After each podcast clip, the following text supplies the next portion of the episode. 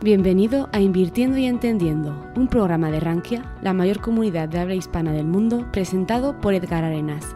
En este podcast podrás escuchar de manera quincenal entrevistas con los inversionistas más influyentes de la economía mexicana. No olvides suscribirte al canal para apoyarnos y enterarte de los próximos contenidos. Hola, en este nuevo episodio del podcast Invirtiendo y Entendiendo de Rankia México, converso con Daniel Urias, quien es uno de los generadores de contenido financiero más importantes de México, además de ser el creador del concepto cultura financiera, con quien a lo largo de una hora abordo temas como la educación financiera, su gestión patrimonial y el emprendimiento. Sin más, bienvenidos. Entender para invertir.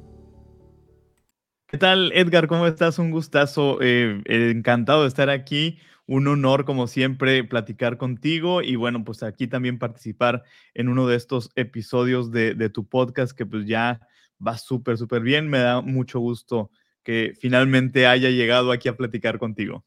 Sí, ahora me, me toca jugar de, local y a ti de visitante. Estamos haciendo un crossover, como los que hacían en los Picapiedra o en los Supersónicos, ¿no? Ahora le toca a Invirtiendo y Entendiendo y a Cultura Financiera. Daniel, ¿qué, quería, qué querías hacer cuando, cuando eras niño? Híjole, pues muchas cosas, eh, digo, de las que me acuerdo más graciosas fue específicamente pastelero, quería ser padre, quería ser abogado, em, básicamente. Mi abuela decía que iba a ser, eh, porque no me paraba la boca y hasta la fecha, que iba a ser cronista, que era la palabra como para referirse en ese tiempo a, al locutor y que no le, no le erró tanto, terminé dedicándome mucho a temas de, comunicación y, medios, pero sí, o sea, por mi mente pasaban esas, de esas son de las que me acuerdo, ¿no? Ya sabes que seguramente uno pasa por un montón de ideas cuando eres niño, pero sí, esas son como las que recuerdo las más populares. Sí, uno es como Playmobil, ¿no? Cuando es chiquito, pues, te quieres poner un poquito en el papel de todo. Sí, sí, sí, sí. Y, pues realmente digo, si hoy me pusiera a, pensar cuáles de esas, porque ya ves que dicen, ¿no? De, ah, el, el déjalo seguir el camino. La realidad es que pues eso fue muy efímero, pero fue, es como muy memorable. Pero cuando pienso, ah, yo quería ser periodista o quería, pues no, nunca pasó por mi mente. Sin embargo, ya cuando me tocó eh, decidir en la, a qué carrera me quería ir, pues ahí sí yo siempre tuve clarísimo que quería estudiar comunicación, que me gustaba el periodismo y realmente no sé en qué momento se dio esa, esa transición, ¿no? También siempre me ha gustado la música, un nivel muy, muy amateur, pero aún así canté como trabajo durante algunos años, canté en una banda, en un grupo de rock pop en antros, cantaba en fiestas, en cantinas, eh, e igual, ¿no? O sea, finalmente, pues lo que ganó fue este lado de la comunicación. Ya, ya, y, decís que no te diste cuenta en qué punto esta parte de la capacidad de transmitir, porque es, e, e, algo que además es muy vocacional. Eh, Steve Jobs tiene una frase que a mí me gusta mucho, Daniel. Él dice que el, el, ser más poderoso del mundo es el narrador, ¿no? O sea, lo que te sucede cómo lo interpretas y cómo lo transmites. Y a ti se te da esta parte de transmitir. Sí, pues me encanta realmente, digo, hablar. Eh, siempre me ha, entretenido mucho el poder hacer reír a la gente, también sin llegar a ser un comediante como tal. Y de hecho, digo, igual y, a lo mejor me estoy adelantando, ¿no? A lo que vamos a, platicar, pero pues parte de, de ese gusto de, hablar, de ese gusto de hacer reír, eh, es precisamente lo que me llevó a hacer algo como lo que hago hoy con cultura financiera, ¿no? Que tiene mucho que ver con publicaciones que llegan a ser graciosas y que de fondo te pueden llevar a reflexionar sobre tu propia situación financiera o a quererlo compartir con alguien que identificas que puede estar pasando por algo que tiene que ver con el meme del momento, etcétera. Pero sí, creo que también haber encontrado en algún punto esto de que me gustaba comunicar, me gustaba hablar, me gustaba hacer reír a la gente, por temas meramente de destino terminé en el mundo de, la educación financiera y cuando igual, eh, o sea, esto fue como suerte, como un hallazgo que, que yo no lo estaba persiguiendo realmente, pero un día que, que descubro que uniendo todos estos puntos o estos gustos, más lo que sabía de profesión, más lo que me apasionaba, más lo que la vida me había puesto enfrente y no lo había podido evitar, pues es que creo esto que es cultura financiera y pues ya va para casi siete años. Este año se cumple el aniversario número siete, debo decir, siempre lo digo muy orgulloso, que nunca había durado tanto en un trabajo y con un jefe así, o sea, conmigo mismo siendo, siendo mi, mi, patrón. Eh, entonces es un gran logro en varios aspectos. Ya, ya, ya, la cultura financiera es un tópico que al mexicano muy recientemente le ha despertado interés. Eh, durante muchísimo tiempo, el mexicano en general tuvo la eh, posibilidad de que el gobierno le diera una vez jubilado, una vez ya dejado de trabajar, una pensión. Y esto, esto no nos motivaba a diseñar una gestión patrimonial eficiente, hablo de eficiencia, que pudiera ser rentable en el largo plazo. Pero nos encontramos de pronto una generación a partir de 1997 en donde el gobierno ya no nos va a mantener. Y el tópico cultura financiera, el tópico que nos involucra en la gestión de nuestro patrimonio, se vuelve muy importante. Sí, es algo que justamente como lo mencionas, ¿no? Creo que, que el cambio también en general demográfico, económico, social, nos ha llevado a, interesarnos más en el tema eh, por necesidad. Yo siempre lo he dicho que todavía desafortunadamente, pues un porcentaje relevante de quienes quieren aprender del tema es porque quieren salir de un problema. O sea, no es una cuestión preventiva o, de formación inicial, ¿no? Para poder tomar buenas decisiones desde el principio de nuestra vida financiera, que usualmente pues es cuando ya tenemos nuestro primer trabajo formal y constante. Eh, pero Efectivamente, hoy vamos viendo que pues hay varios aspectos que, tenemos que tomar control de ellos. Eh, el tema de los trabajos, como, como bien decías, por un lado, bueno, está el, retiro que ha cambiado muchísimo, pero también la duración en un lugar de trabajo ha cambiado mucho, ¿no? O sea, las reglas cambiaron a partir del 97 en términos de retiro eh, nos aumentan considerablemente las semanas de cotización, pero a la par las personas comienzan a cotizar cada vez menos en trabajos formales. Hay varios cambios a lo largo de la vida. En promedio estamos hablando que en los primeros años de vida profesional de, de, los jóvenes estamos hablando de que más o menos van a estar entre año y medio y dos años por trabajo. Y en ese inter también van a pasar mucho tiempo en la independencia. Entonces te das cuenta de que definitivamente es hora de que mm, de forma independiente yo esté buscando cómo solucionar o cómo tener equilibrio. Eh, hablamos también, ¿no? Y esto es entre broma y no, pero que pues ya no nos tocaron terrenos baratos, que a nuestra edad, digo, bueno, yo, yo ya estoy más, más para allá que para acá, pero la gente que anda en sus treinta y tantos bajitos, pues que sus papás a esa edad ya tenían eh, casa, ya tenían perro, ya tenían hijos, ya tenían carro. Hay quienes ahorita en sus treintas todavía tienen roomies, hay quienes todavía viven en casa de sus padres.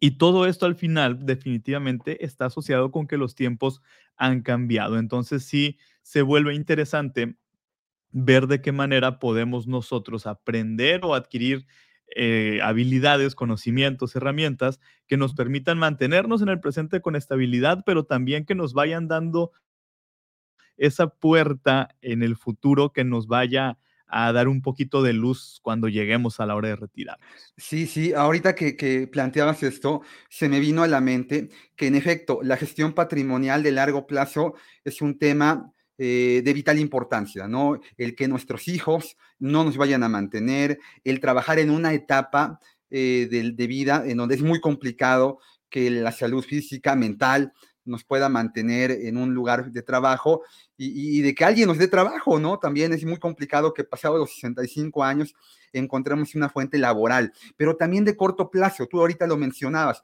Y sabes a mí ahí donde creo que vino este cambio de chip en la pandemia, Daniel, ¿no? O sea, ahí nos dimos cuenta de que era indispensable tener un colchón, ¿no? Esta, esta, esta red de seguridad patrimonial que en un evento fortuito o no fortuito puede ser un accidente, puede ser una, una pandemia, una enfermedad, este, nos dé la posibilidad pues, de no llevarnos, no irnos a, la quiebra, a la bancarrota.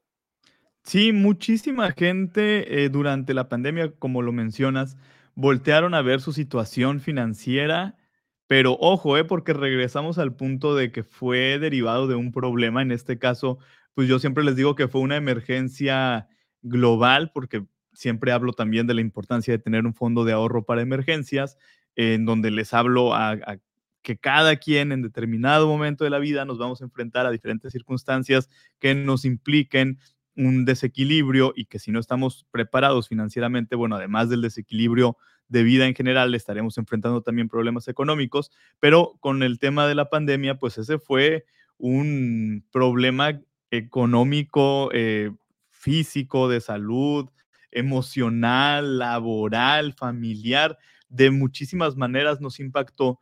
Y por supuesto que varias personas voltearon a ver su situación económica en ese momento porque estaban en este difícil eh, paso que era quedarse sin empleo, que te redujeran el sueldo, que alguien en casa enfermara, que probablemente mi esposa o mis papás se quedaran sin trabajo y yo tuviera entonces que entrar también a apoyar en ese momento. Todo mundo o muchas personas hicieron más conciencia durante ese periodo. Ahora, quienes afortunadamente derivado de esto pues mantuvieron un orden, una constancia en sus ahorros, si tuvieron emergencias durante ese tiempo y pudieron hacer uso de los ahorros que habían generado, bueno, ya los recuperaron, están aprendiendo nuevas eh, habilidades y nuevos conocimientos también que les permitan seguir creciendo en este tema de la educación financiera, pero también, y esto ocurre con frecuencia desafortunadamente, somos muy reactivos. Si nos enfrentamos a alguna situación problemática, buscamos cómo resolverla, salimos de ella, pero somos de memoria corta también. Y entonces una vez que el problema pasa, en varias ocasiones volvemos a caer en esa situación que, nos generó problemas, no lo suficientes como para crearnos un trauma que quisiéramos eh, volver a repetir.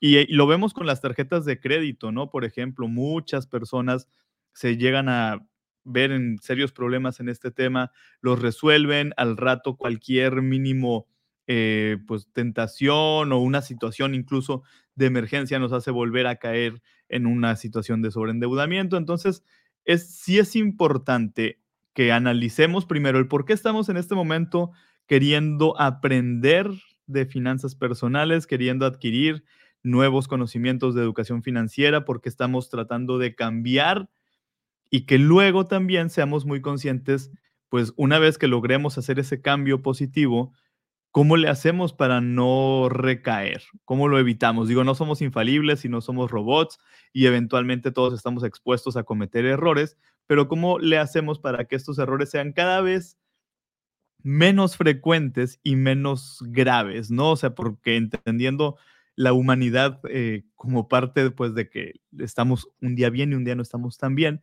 pues este no es un camino lineal, vamos a tener vamos a tener fracasos, vamos a seguir cometiendo errores. La idea es que tratemos de aprender lo suficiente para que eh, este efecto nocivo que puede generarnos en la vida, el mal administrarnos, pues sea lo menos fuerte que se pueda, cada vez sea menos fuerte o menos frecuente y por lo tanto esto se vaya pareciendo mucho más a la estabilidad y a la tranquilidad por periodos más prolongados. Sí, sí, porque una correcta gestión patrimonial es una habilidad y las habilidades generalmente se, se adquieren y se trabajan, ¿no? Es como ir al gimnasio. Es como, oye, empieza el año y nos ponemos algunos objetivos, no metas. Es muy común, ¿no? A partir de la última rebanada de Rosca de Reyes, es el banderazo para ponerse a dieta. Bueno, hay unos que dirán, espérame, no, Edgar, es la tamaliza del 2 de febrero. pero ya estamos un poco procesando la idea de realizar cambios que, trans, que transformen eh, nuestra dinámica diaria, ¿no? Hacer ejercicio, alimentarnos de mejor forma y también nos ponemos metas, nos ponemos objetivos financieros. Es muy común al empezar el año. Sí, lo que ocurre es que también estamos acostumbrados a que el 31 de diciembre a las 11:59 de la noche, cuando empiezan a sonar las 12 campanadas que te van a llevar a la entrada del nuevo año, vas y te zampas 12 uvas y según si te acuerdas y si los hiciste, te pones 12 propósitos, los cuales hace poco platicaba con eh, Mari Carmen Obregón, que ella es la, creadora del efecto wow, que si tienen chance ahí un día échenle ojo a su cuenta de Instagram eh, pero decía Mari Carmen, y me gustó mucho esa definición, que son 12 posibilidades de desilusionarme. Porque realmente las hago tan al bravazo, este, pues no hay, no hay una estructura, no hay nada que soporte esos propósitos, no hay una estrategia, no hay un para cuándo específicamente, no hay un cómo. Entonces, pues por supuesto que a la vuelta de unos días se me va a ir la motivación. Y creo que una de las principales razones por las cuales no terminamos cumpliendo muchas de las cosas que queremos o que nos proponemos es porque estamos esperando siempre depender 100% de la motivación. Y la motivación, como la felicidad, es una situación muy efímera.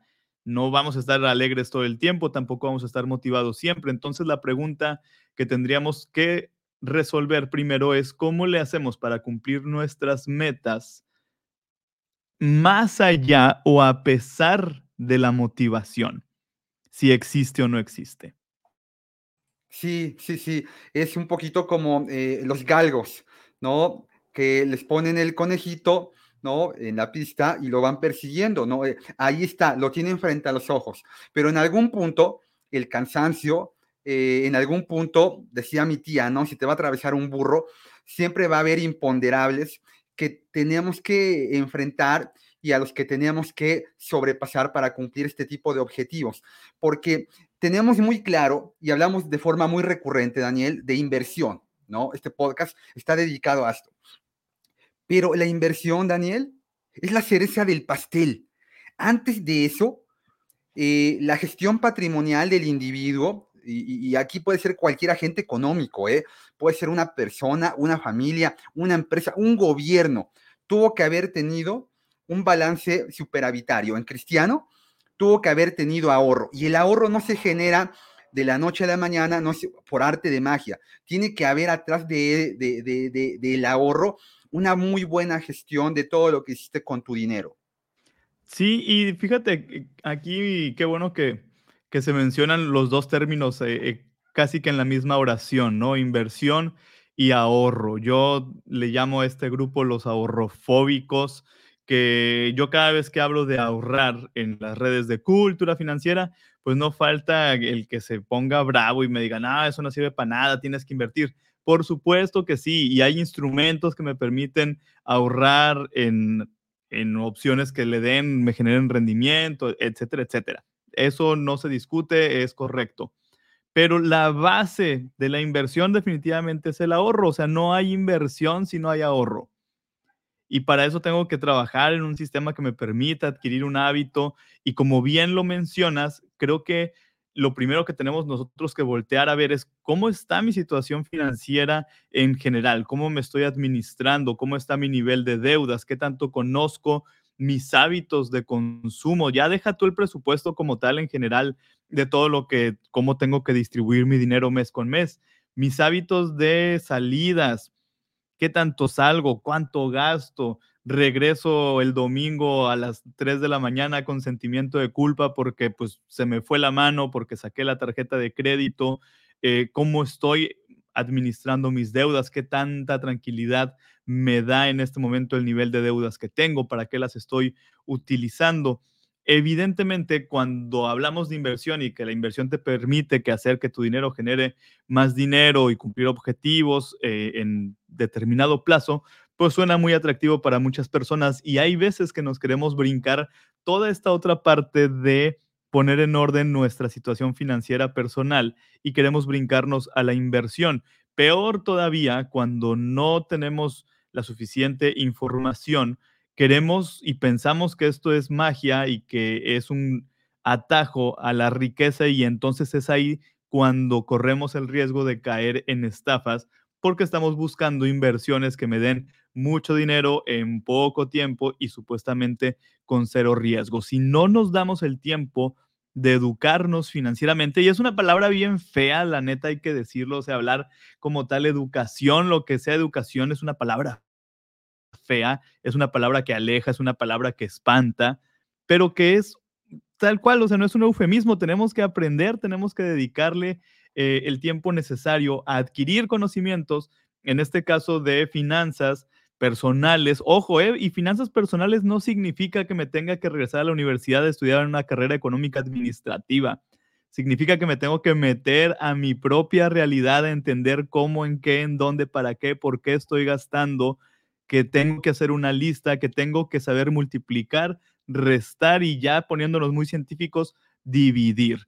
Eso es las finanzas personales. Realmente lo que tengo que aprender es orden, constancia y disciplina, saber diferenciar cuando hay fuentes de información confiable, como es el caso del trabajo que tú, Edgar Rankia, eh, nosotros, desde las bolsas, desde eh, Conducef incluso, bancos, algunos bancos generan información seria, responsable, objetiva, útil, y cómo saber diferenciar también cuando estamos consumiendo contenido que puede llevarnos al error o peor aún que están buscando estafarnos, ¿no?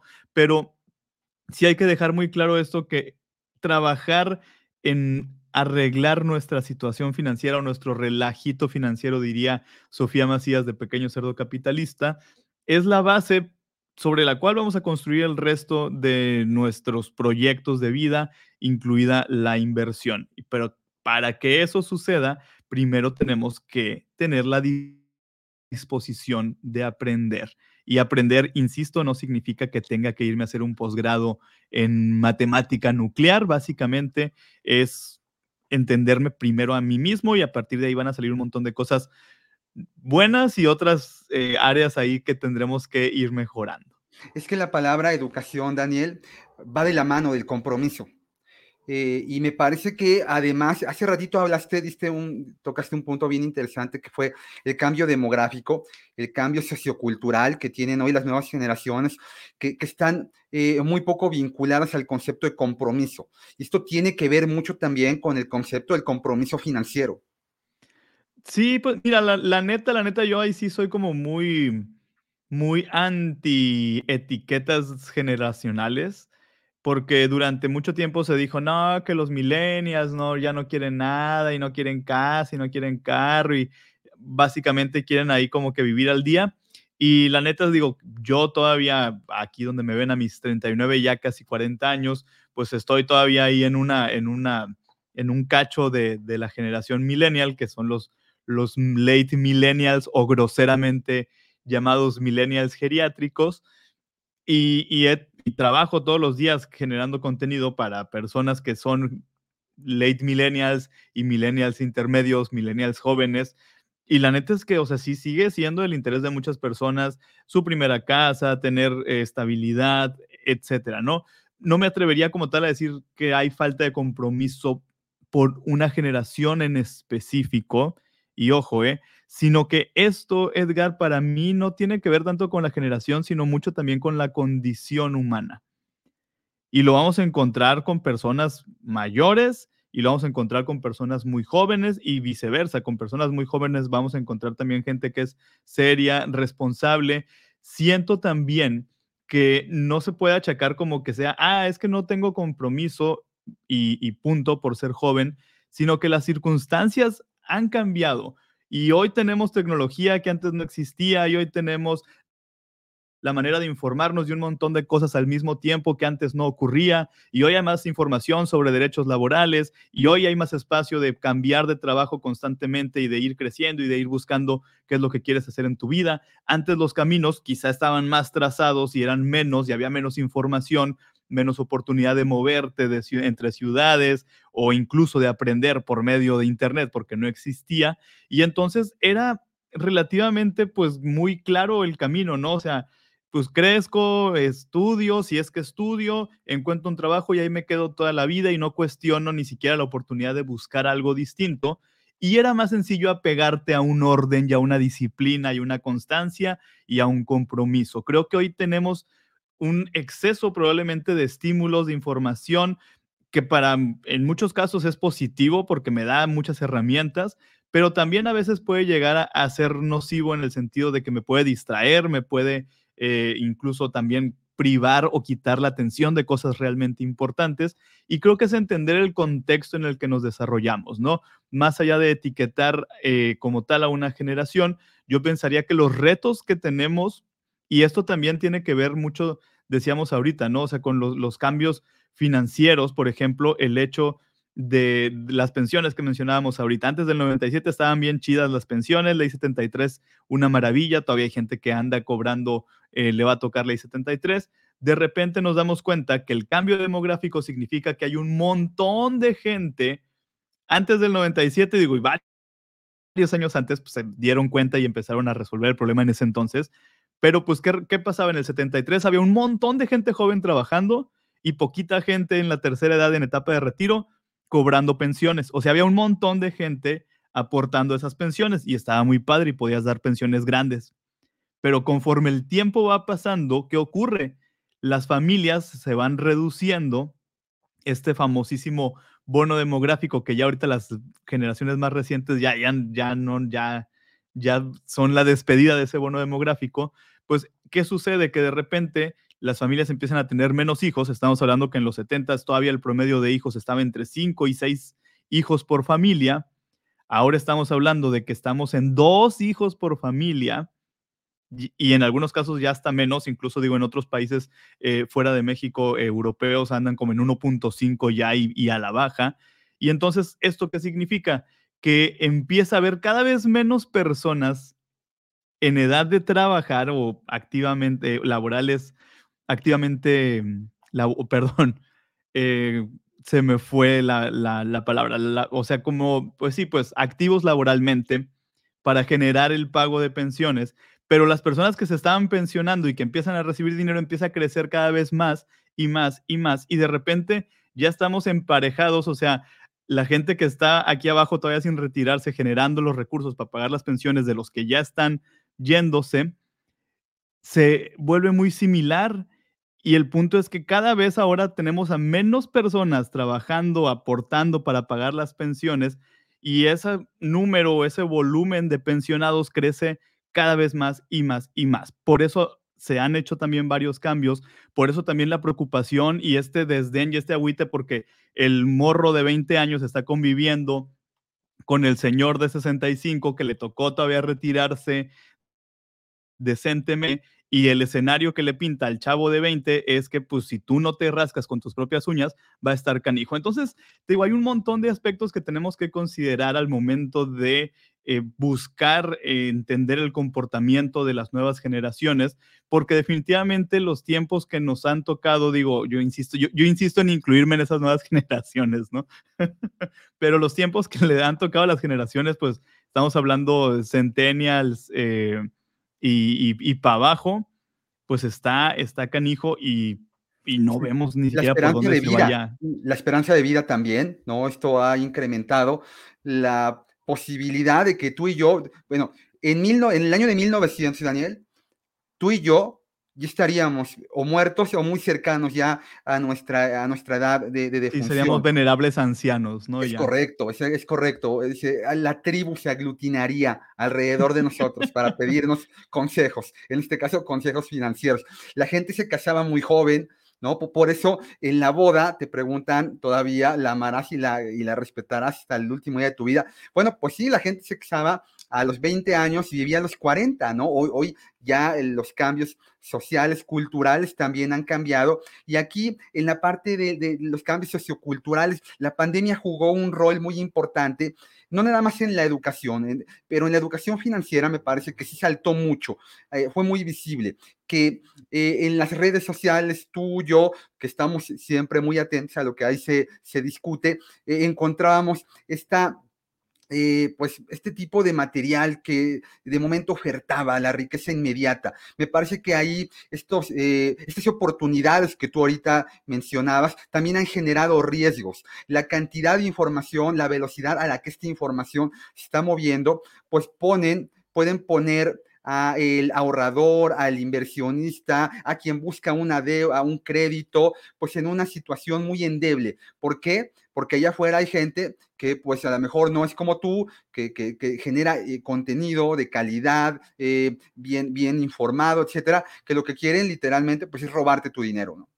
Sí, pues la, la gente mañosa, diría yo, siempre ha existido, la gente tranza, eh, desafortunadamente, pues van evolucionando también con los tiempos y con los canales de comunicación. Desafortunadamente, ya nos los encontramos por todos lados, ya tenemos eh, información de spam vía WhatsApp, por mensaje de texto, por correo electrónico, por llamada, por, redes sociales, prácticamente eh, están presentes en todos lados.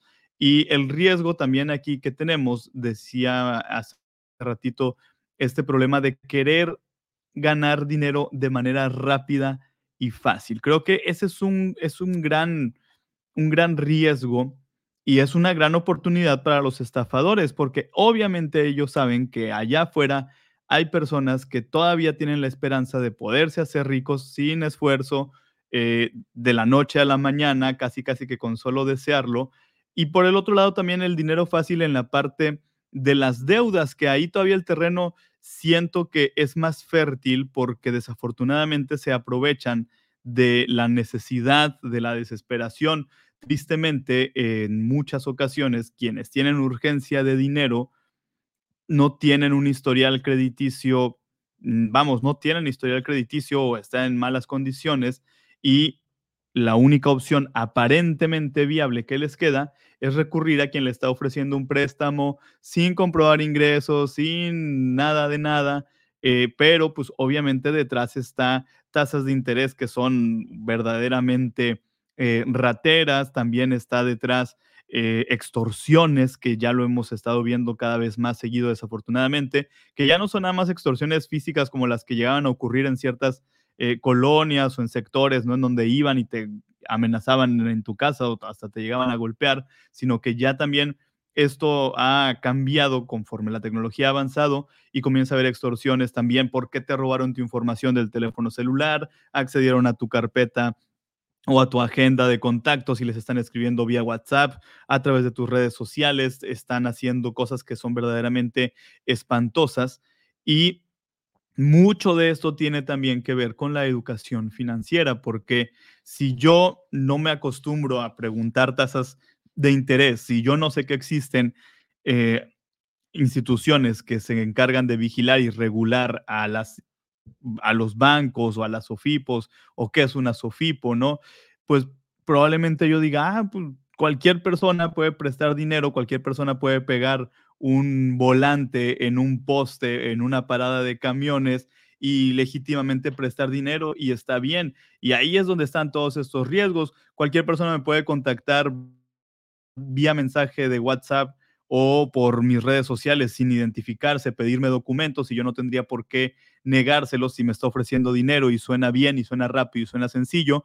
Entonces creo que también es gran parte de nuestra eh, responsabilidad como eh, creadores de información de educación financiera es difundir precisamente esto que no hay dinero fácil ni en las inversiones ni en los préstamos, que en los préstamos el dinero fácil pues termina costando muchísimo y en las inversiones el único que se hace rico rápido y fácil es el estafador por medio de quienes confían en él. Y, y tristemente, mira, este es un cuento que no va a terminar, va a seguir ocurriendo. Incluso a veces personas que saben del tema de inversiones y tú, Edgar, seguramente has escuchado de casos, pues terminan ganando, o sea, yéndose por la ambición o la codicia. La ambición como tal no es mala, pero sí la, la codicia, ¿no? Y a ver, vamos a ver, con el caso de Ficrea, por ejemplo, pues hubo personas de todas, ¿no? O sea, las que sabían que esos rendimientos, bueno, y Ficrea ya es un caso viejito, tenemos actualmente Aras en, en Chihuahua, tenemos esto que andaban eh, con los de Jocks, que eran trading deportivo, vamos a ponerlo entre comillas, que ya se despidieron y traen unas broncotas, eh, están estos de cifra y, y muchas situaciones, muchas estafas modernas que gritan así abiertamente, te quiero transar tu lana, y aún así hay personas que por curiosidad, vamos a ponerlo así, o por ambición, o por codicia, o por mitoteros, van y les vuelan su lana. Sí, es que en México más o menos de cada tres usuarios de servicios financieros, dos no comparan, no preguntan, no investigan. Entonces, bueno, súmale a esto la falta de cultura financiera que tiene, que tiene el mexicano y pues es un caldo de cultivo para que este tipo de personas, de instituciones hagan su agosto. Pero ahora, todo esto, Daniel, tú ya lo sabes, después de siete años que tú te diste a la tarea de crear este concepto, te diste a la tarea de tomar un riesgo en un mercado que también te ofreció oportunidades, que fue el de emprender en un sector que en ese momento, hace siete años, no había pandemia de por medio, la pandemia permitió la inmersión digital de, prácticamente todo el mundo. En aquel entonces, pues todavía existían muy pocos canales, muy pocas herramientas que el usuario de servicios financieros tenía para hacerse llegar información, ¿no? Tal vez las autoridades y muy poquitos bancos eh, tenían eh, algún área dedicada a esto. Y ahí tú decides, ¿no? Una persona que ya había trabajado cantando, que ya había trabajado haciendo muchas cosas, te defines por involucrarte en esto. Eres un emprendedor, ¿no? ¿Cómo, cómo, cómo le transmites a quien te escucha esta, esta vocación de emprendimiento que no todo el mundo la tiene, Daniel? ¿eh? Para algunos es mucho más sencillo que cada quincena te llegue tu sueldo, ¿no? Y te llega al final de año y que tienes tu aguinaldo. Y si por ahí hay fondo de ahorro, maravilloso. Y el seguro social, pues no se diga, ante una emergencia médica. Pero el emprendedor no tiene nada de esto, Daniel. ¿Cómo te dio por tomar este riesgo? Híjole, pues mira, todo esto fue eh, accidente tras accidente, digo accidente de, de, la vida, destino, llámenle como quieran, ¿no? Situaciones que, que no como tal no estaban previstas. Un accidente fortuito.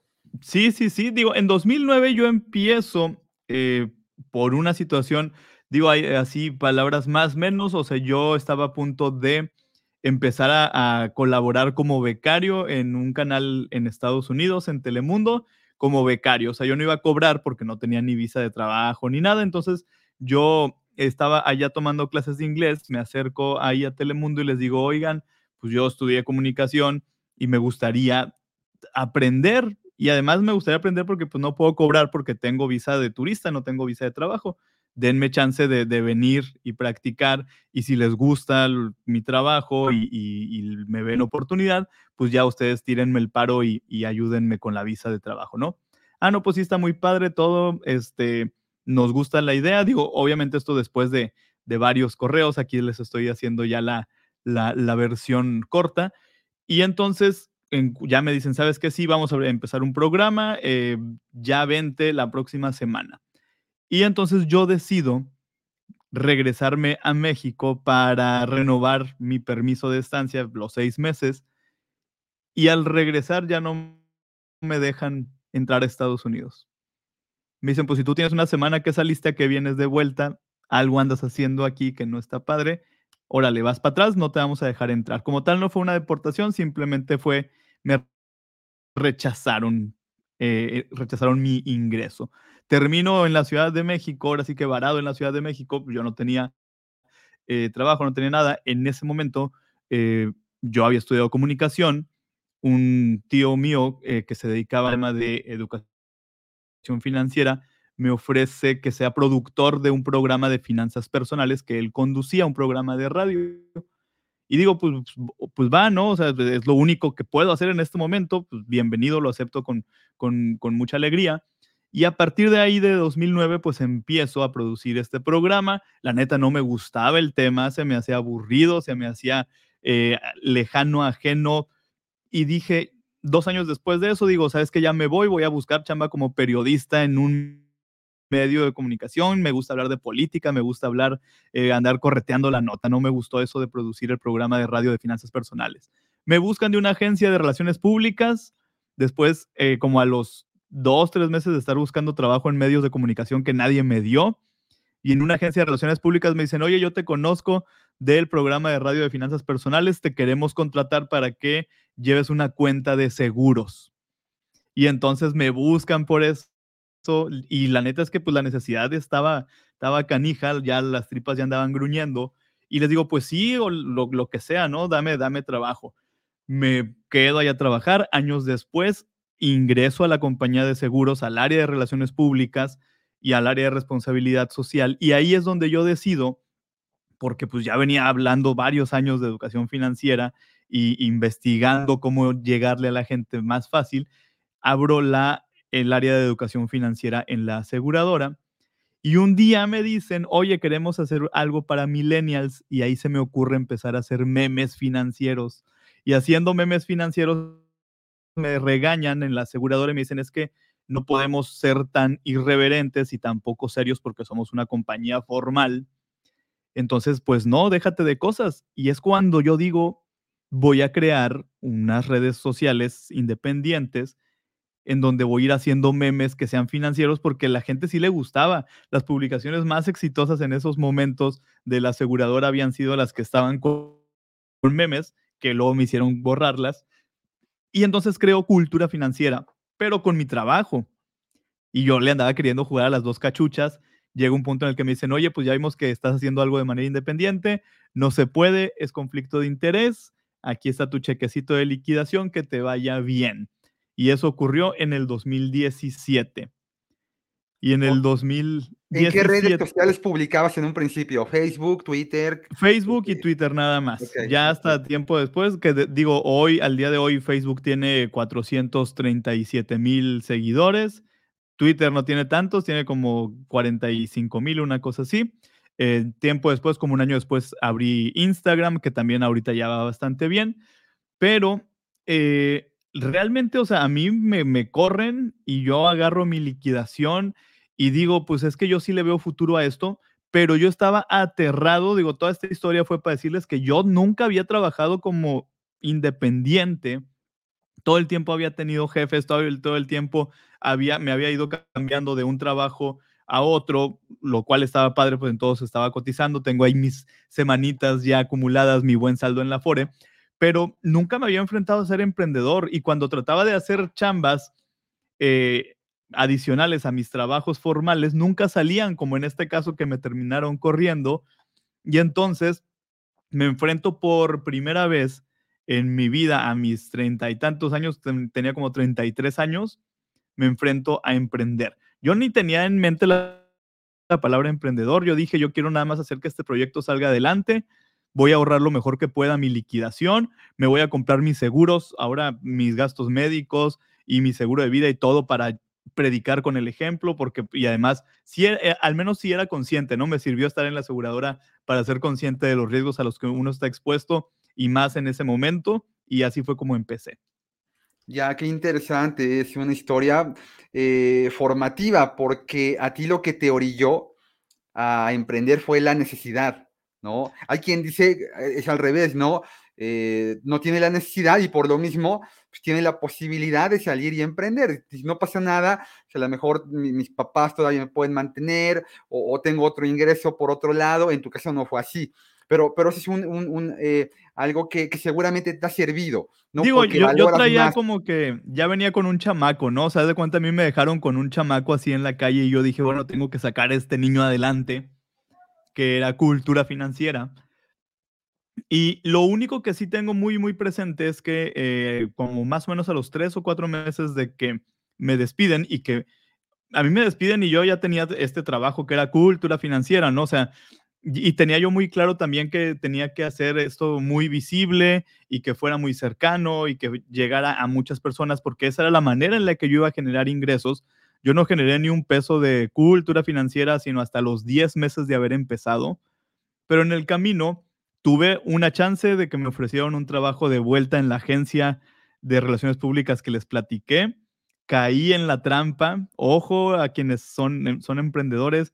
Vamos a caer eventualmente ante la tentación de agarrar un trabajo eh, formal mientras seguimos haciendo el emprendimiento. Hay a quienes les funciona. A mí no me funcionó porque eh, me lo pintaron muy amable y muy sencillo de, no, hombre, o sea, tu prioridad va a ser tu proyecto y ya lo sabemos, y aquí no te vamos a demandar tanto tiempo. No, hombre, eran jornadas de 10 horas, a qué hora iba a ser mi proyecto. Cobré una quincena y les dije, ¿saben qué? No, gracias porque traigo esto.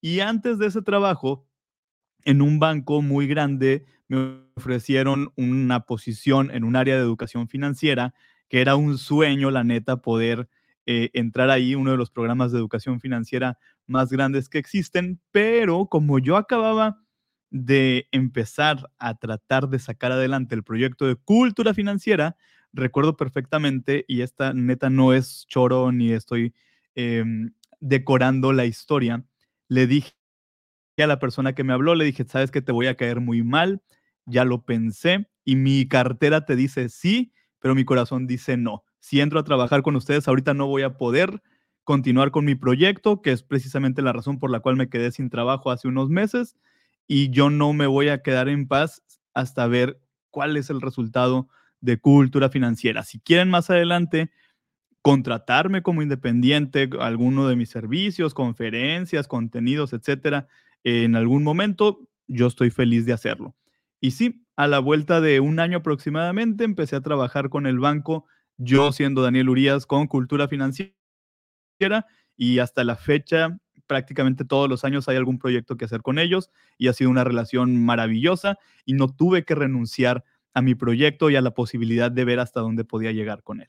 Sí, el, trabajo eh, abre puertas, ¿no? Este, y en tu caso, bueno, pues las dejó abiertas para esta institución.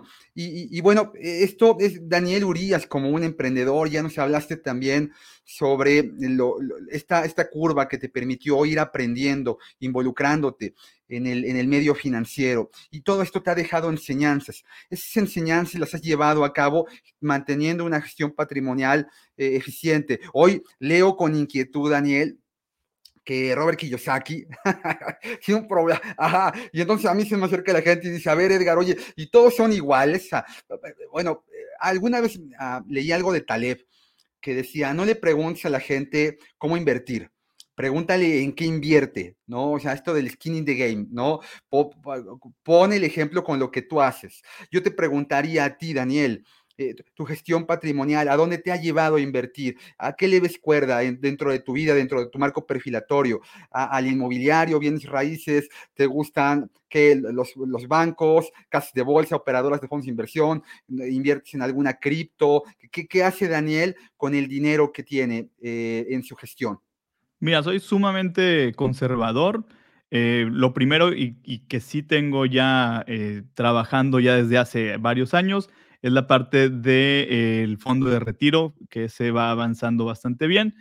Tengo una parte que son aportaciones a la FORE, tengo un plan personal de, retiro, también trabajo en algunas inversiones en temas inmobiliarios, que es más, más allá de, los instrumentos, es con eh, propiedades y pues básicamente esa es, digamos, como que mi estrategia en general. Obviamente también para todos los proyectos que tengo de corto o mediano plazo están en algunos fondos o están también en algunas cuentas más sencillas en Sofipos, en CETES.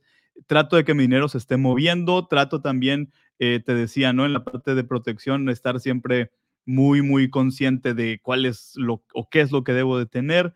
En la parte también de deudas, trato siempre de mantener un historial crediticio eh, saludable, porque pues obviamente me daría mucha pena andar recomendando eh, que se, la gente se ponga bajo control en ese tema sin yo, yo estarlo. Pero sí, en mi, mi parte, mi estrategia de, de inversión principalmente eh, bienes raíces, mucho también invertido hacia mi futuro, hacia mi retiro. La neta es que quisiera, no, no en un sentido de, ah, me quiero retirar a los 45 años porque ya me faltan 5 y eso no va a suceder, pero sí mi proyecto es a los 60 poder tener la tranquilidad de que ya tengo un respaldo económico importante y que todo lo que haga a partir de ese momento y me pueda redituar está maravilloso, pero que no exista esta presión de que tengo que estar trabajando desesperadamente todos los días para llevar el sustento a la casa, porque si lo dejo de hacer, ya no va a haber. Entonces, yo estoy perfilando mucho mi estrategia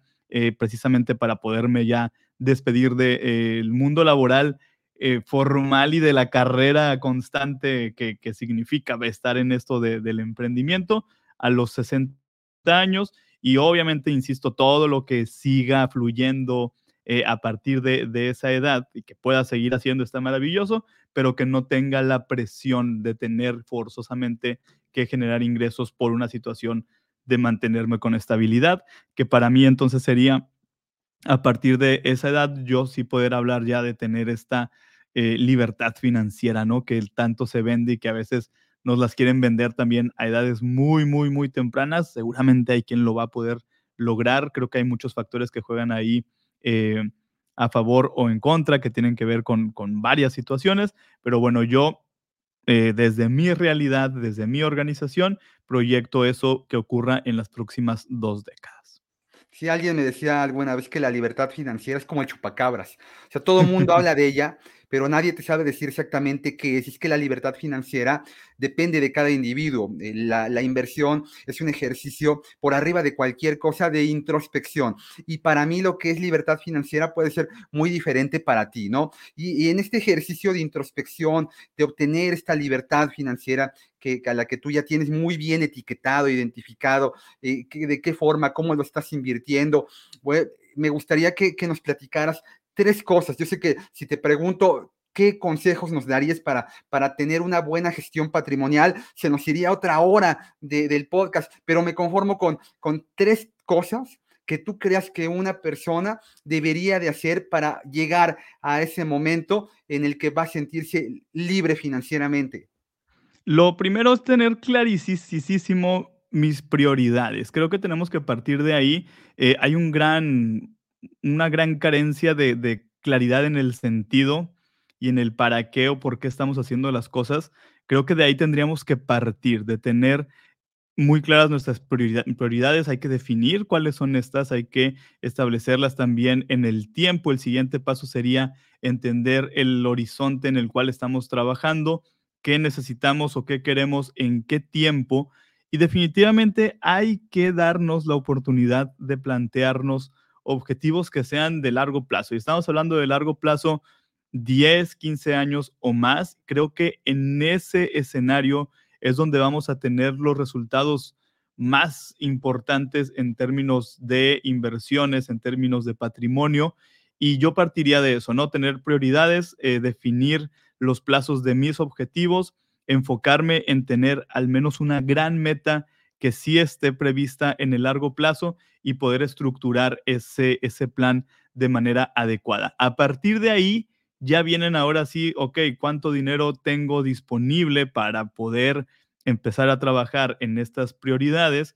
Y luego, entonces, ya buscar el instrumento financiero adecuado que eh, me permita llegar a donde quiero. Pero lo primero que yo necesito es saber qué quiero, cuándo lo quiero, de cuánto dispongo y finalmente buscar cuál es el vehículo que me va a llevar hacia ese objetivo. A veces empezamos al revés y a mí me ocurre mucho que me escriben preguntándome cuál es la mejor inversión, así a secas, fría y llanamente, ¿no? Eh, y pues es una pregunta muy, muy amplia, ¿no? O sea, que no podríamos así tal cual decirte, la mejor inversión es esta, de, va a depender y choca, nos choca que nos digan, depende, pero sí depende de para qué, de, de qué es. Y también en el camino, pues tendré que aprender.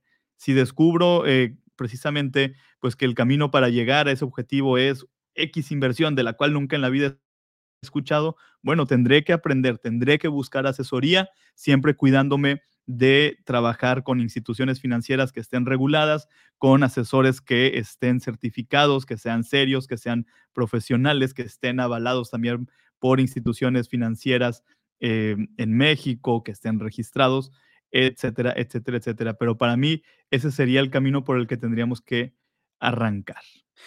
Y de todo lo que has hecho financieramente, ¿de qué te arrepientes? Una cosa, que digas, esto no lo tuve que haber hecho o lo tuve que haber hecho de forma diferente? Me arrepiento de, no haber empezado antes. Los últimos años que tuve en la aseguradora estuvieron maravillosos en, la parte del pago de utilidades. O sea, eran unas utilidades así, pero groseras de, de lo buenas que estaban, ¿no? Y, la, y pregúntame en qué se me fueron, la neta es que no tengo idea. O sea, por ahí me acuerdo de un viaje grande que hice y ya. Entonces, todo hasta, y, obviamente, pues ya como independiente, ¿cuáles utilidades, no? O sea, digo, de, de, la empresa, pues no, no existe eso como tal. Uno va construyendo eventualmente, ¿no? Su, su, su estructura de prestaciones, etcétera. Pero bueno, eso para mí ya no va a volver como tal, por ejemplo, ¿no? Entonces, pues hoy todavía resuena en mi memoria y en mi corazón el, híjole, si hubiera aprovechado mejor esos, esos años con esas prestaciones y con esos picos de, de ingreso que eran relevantes entre eso y que también que estaba el fondo de ahorro y que no sé qué. O sea, eran muy buenas prestaciones y, buenos momentos de ingresos adicionales, además de, de, la quincena, que la neta, pues me dediqué a pasármela bien en esos tiempos. Luego también como que aspiramos mucho a esto de, no, pero son experiencias y esas son maravillosas.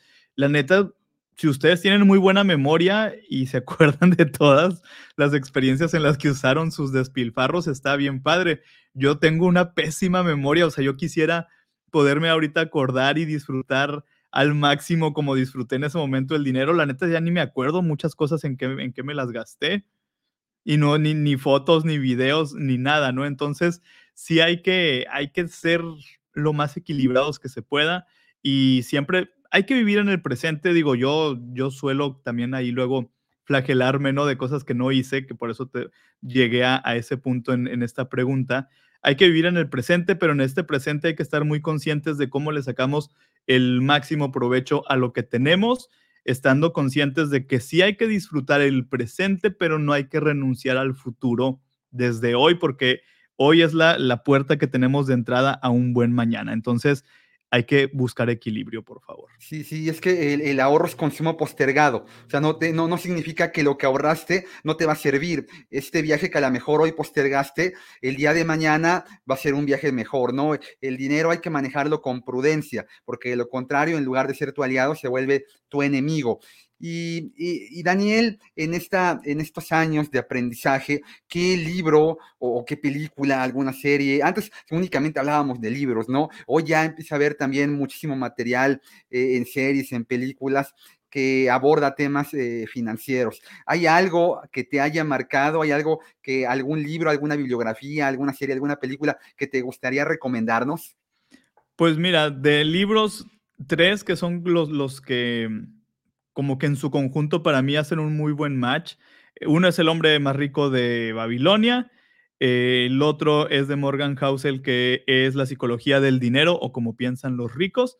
Y un complemento que me gusta bastante porque para mí también mucho del podernos administrar adecuadamente está vinculado a nuestros hábitos es el libro de hábitos atómicos eh, de James Clear, si no me equivoco. Estos tres como como tal, o sea, para mí en, su conjunto creo que nos pueden funcionar bastante bien y obviamente pues hay muchísima literatura y, películas. También siempre les digo, busquen a su autor de finanzas personales de confianza local, porque sí es importante que leamos también eh, a referentes de nuestro país, cada quien, y digo, lo, lo hago abierto por si nos están escuchando de otros países distintos a México, pues busquen también autores eh, serios de sus países para que tengan la referencia en términos de marcos regulatorios, que hablen de su moneda, que hablen de sus conceptos, etcétera. Eso también ayuda bastante. En México, eh, lean a Edgar Arenas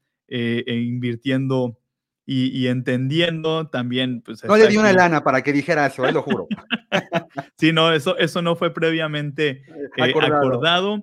Eh, hay, hay muy buenos libros también aquí en México de, de educación financiera, pues está Luis Mi Negocios que acaba de sacar un libro que es muy conocido, está Sofía Macías con Pequeño Cerdo Capitalista, que ya es un clásico de la literatura de finanzas personales en México y en otros países. Está Liliana Olivares de Adulting, que también recientemente publicó un libro, eh, Omar Educación Financiera, en fin, hay, hay para todos de, varios temas, hay libros también, acaba de sacar también eh, de la Bolsa Mexicana de Valores, este, se me fue como ¿Cuál es? Juan Manuel Olivo. Juan Manuel Olivo, gracias, me acordaba de Olivos, no me acordaba el ABC también. de la bolsa. El ABC de la bolsa, eh, dependiendo de los objetivos que tengan, el, hasta dónde van sus conocimientos ahorita, pues hay que ir tratando de nutrirnos con nueva literatura y como decías, pues también divertirnos, ¿no? Porque hay un montón de películas también que están bastante buenas, podcasts que también nos pueden ayudar. En fin, creo que también es importante que adecuemos el, medio de conocimiento a nuestro estilo de vida. A lo mejor hay a quienes no les da chance de sentarse a escuchar, digo, a leer un libro, pero tienen tiempo de ir escuchando un podcast o un audiolibro en el carro, en el transporte. Y si esa es una manera para ustedes eficiente de aprender, pues está padrísimo también. Y, el punto es seguirnos nutriendo de conocimiento eh, todo el tiempo. Esto no es algo que termine en determinado momento eh, sino que necesitamos seguirlo nutriendo todos los días. Sí, sí, sí, sí, ya para ir concluyendo, Daniel, eh, la economía, las finanzas son eh, un tema inacabado por naturaleza, siempre y tendremos las ventanas para seguir aprendiendo. a ti, Daniel, ya para concluir, de todo el material financiero que existe, yo te pregunto, ¿sobre qué te gustaría aprender más? Definitivamente sobre dos temas en específico.